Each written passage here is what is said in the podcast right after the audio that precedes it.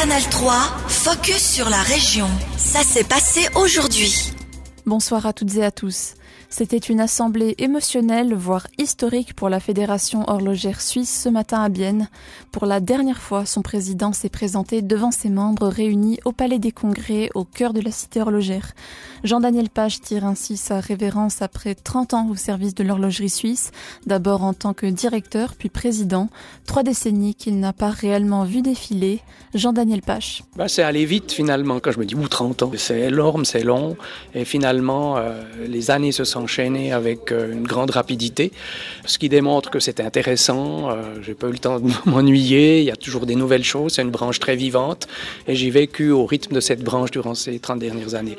Mais je dirais que ça a relativement vite passé. Quelle est votre plus grande satisfaction? Ben, C'est d'avoir euh, pu rester si longtemps en bénéficiant de la confiance des entreprises, d'avoir pu apporter ma pierre et aussi d'avoir accompagné l'évolution au sein de l'association parce qu'il y a eu la digitalisation comme partout, il y a eu des changements L'horlogerie a terriblement changé, euh, donc la fédération s'est aussi adaptée hein, avec des nouvelles fonctions et c'est d'avoir pu assurer euh, cette évolution. Il fallait toujours protéger vraiment l'horlogerie euh, par rapport aux nouveaux défis, le numérique, la digitalisation. C'était aussi une, augmentation des contrefaçons? Absolument. Pour nous, c'était un grand défi parce que la digitalisation a, donné des outils supplémentaires aux contrefacteurs pour la communication et la diffusion de leurs produits.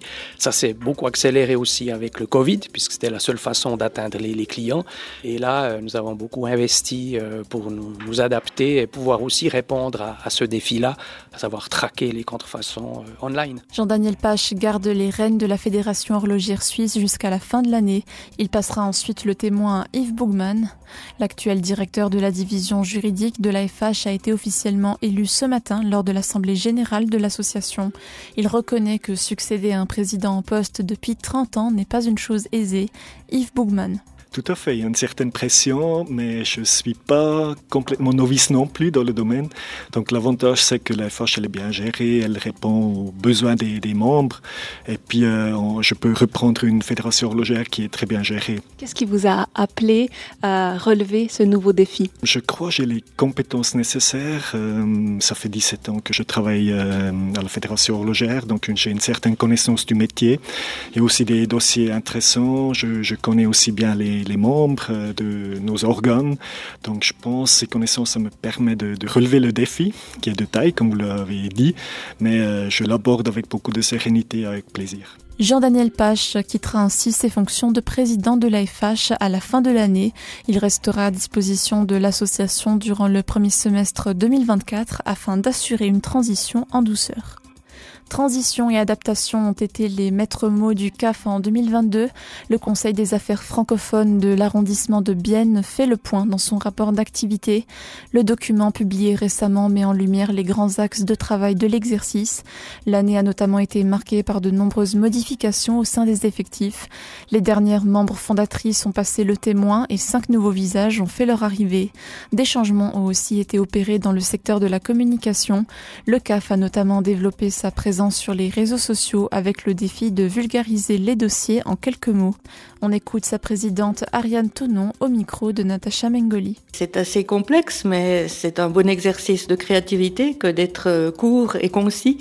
Donc euh, nous nous essayons, nous prenons aussi le temps nécessaire pour euh, atteindre notre but. Est-ce qu'il y a aussi, on imagine bien, dans cette nouvelle communication, une volonté de peut-être faire connaître le CAF à des gens qui ne le connaissent pas, des gens qui sont actifs sur, sur ces réseaux, vraiment toucher un, nouveau public? Oui, il s'agit de toucher un nouveau public, d'une part pour faire euh, connaître notre travail et notre mission surtout. Beaucoup de personnes ne savent pas que le CAF est là pour garantir les droits des francophones sur l'arrondissement de Bilbienne. Nous voulons aussi toucher une population jeune pour essayer de construire une relève au niveau politique et institutionnel dans la région biennoise, surtout pour les francophones. En 2022, l'institution a continué de s'investir fortement dans le domaine de la formation, notamment en lien avec la réforme des maturités gymnasiales. 500 000 francs pour un concept d'aménagement à Bienne pour la route de Berne et la route de Neuchâtel. Une dernière fois, la ville de Bienne a débloqué des fonds pour planifier le tronçon de route entre les marais de Brugge et Vigneulles. C'est une discussion de plus qui a dû être menée depuis l'abandon de la branche ouest et la frustration face à la lenteur du processus était palpable auprès de tous les partis. Concrètement, selon le concept d'aménagement qui doit encore être élaboré, la route menant des marais de Brugge à Vigneulles ne doit plus traverser les concernés de Nido et de Bienne. Le tronçon deviendra plus attrayant au moyen de liaisons transversales et d'une offre qui se veut plus attractive pour les piétons, les cyclistes et les transports publics. Christophe Schiss se réjouit de l'acceptation de ce crédit. Le Vert parle même de projet révolutionnaire. Il nous explique pourquoi. C'est un projet visionnaire justement parce qu'il ne considère pas ça seulement sous l'angle euh, du trafic d'une route, mais le périmètre euh, d'étude est beaucoup plus large, à gauche et à droite de la route. Il fait participer la, population aussi, euh, les, gens concernés, pour trouver une, bonne solution. En essayant de, mettre en valeur cet espace, on répond aussi à un problème fondamental de mobilité. Si on peut avoir moins de mobilité parce que les gens seront bien là où ils sont, eh ben, euh, on, apporte une, réponse qui, euh, pour nous, est justement visionnaire. Daniel Souter n'a pas apprécié ses plans, regrettant une fois de plus la perte de l'autoroute qui aurait soulagé la ville de son trafic. On écoute la réaction du PRR suite à l'acceptation de ce crédit d'engagement. On ne s'est pas attendu à, autre chose, donc... Euh, c'est le résultat euh, qu'on pouvait prévoir de longue date parce qu'il y a déjà un an, lors du lancement de cette euh, organisation de projet EBBN, euh, la majorité était claire, mais voilà, c'est pas tout à fait satisfaisant pour tout le monde. Suite au conseil de ville, il a été décidé que Bienne finance près de la moitié des 1,2 million de francs. Le reste est pris en charge par le canton de Berne. Le collège du district de la Neuville à l'honneur ce week-end.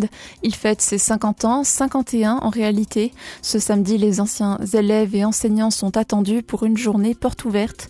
On en parle avec Isabelle Membré, enseignante et membre du comité d'organisation du 50e. Avant la construction de notre bâtiment, dans les années 60, euh, l'idée euh, a émergé de construire une école sur le plateau et la proposition a été votée. Il y a trois communes, euh, No, Diès et Lamboin, qui ont accepté cette proposition, mais Prel l'a refusée. Et finalement, eh bien, la construction du bâtiment s'est faite à la Neuville. C'était Isabelle Membré, enseignante et membre du comité d'organisation du 50e. Retrouvez son interview complète sur notre site ajour.ch. Canal 3, focus sur la région. Aussi disponible en podcast sur Spotify et Apple Podcast.